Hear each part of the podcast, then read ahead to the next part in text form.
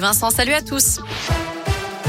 Elle a une neuvième jour de guerre en Ukraine. Le président Zelensky réclame plus de sanctions et appelle les Russes à descendre dans la rue.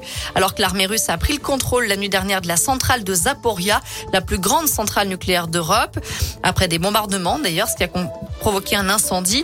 De son côté, Vladimir Poutine vient d'annoncer qu'il voulait bien dialoguer avec l'Ukraine en vue de la paix, à une condition que toutes les exigences russes soient réunies. Fin de citation. Par ailleurs, notez que la France annonce que les poids lourds qui transportent de l'aide humanitaire pour l'Ukraine seront autorisés à circuler ce week-end et le week-end prochain.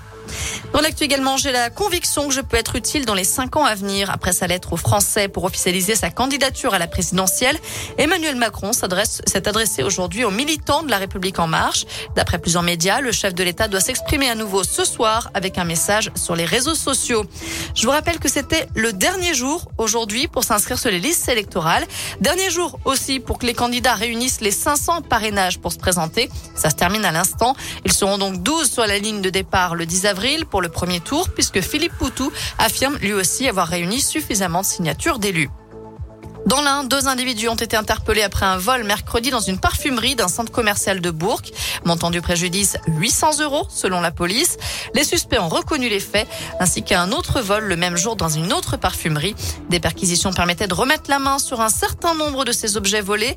Le jeune homme en situation irrégulière s'était vu notifier une prolongation de son interdiction de séjour sur le territoire français. 272 élèves testés positifs au Covid cette semaine dans l'Académie de Lyon. Seules trois classes ont été fermées dans le Rhône, aucune dans l'Ain ou dans la Loire. Et cinq personnels enseignants ont été contaminés. Des chiffres en forte baisse par rapport au dernier bilan avant les vacances scolaires. Enfin en rugby, match coup pour l'USB dans le bas de tableau en Pro D2, 15e et avant-dernier du championnat. Les Bressans se déplacent à Narbonne. La lanterne rouge, c'est à 19h30. Merci beaucoup.